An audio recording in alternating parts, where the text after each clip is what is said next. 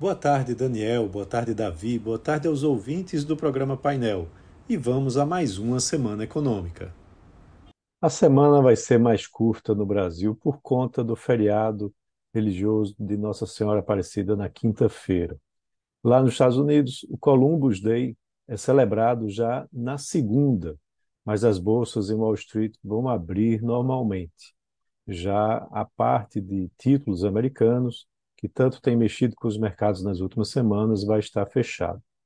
Além disso, há muita expectativa com relação ao preço das commodities, principalmente do petróleo, após os recentes acontecimentos né, dos atos terroristas do Hamas em Israel. Apesar dessas datas comemorativas, vai ser uma semana de indicadores relevantes. Na agenda brasileira, o destaque vai ser o IPCA referente ao mês de setembro, onde há uma previsão de aceleração de inflação com um crescimento mensal de 0,35%. Lembrando que em agosto o índice avançou 0,23%.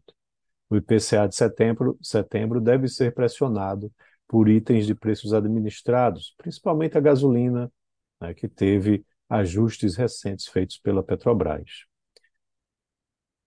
A inflação também vai ser um destaque na agenda lá nos Estados Unidos os mercados em todo o mundo seguem acompanhando os indicadores da economia americana em busca de pistas sobre os próximos passos do Banco Central de lá, o Federal Reserve, em relação à taxa de juros do país.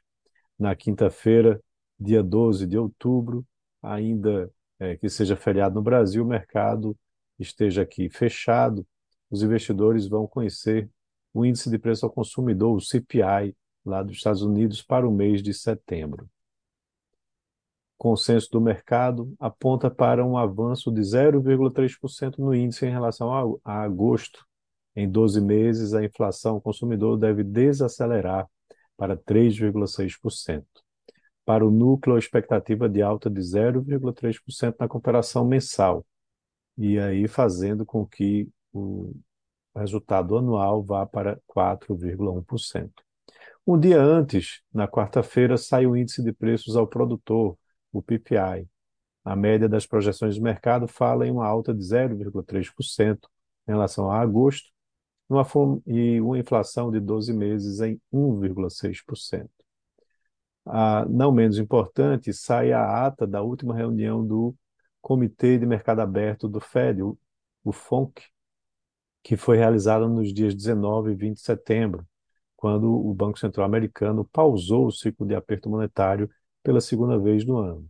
A ata é outro destaque da quarta-feira. Também diversos dirigentes do Fed vão fazer discursos ao longo da semana, né, que traz bastante expectativa em relação a isso. Os mercados na China reabrem após o feriado, as bolsas voltam a abrir após ficarem inoperantes durante os festejos da Semana Dourada.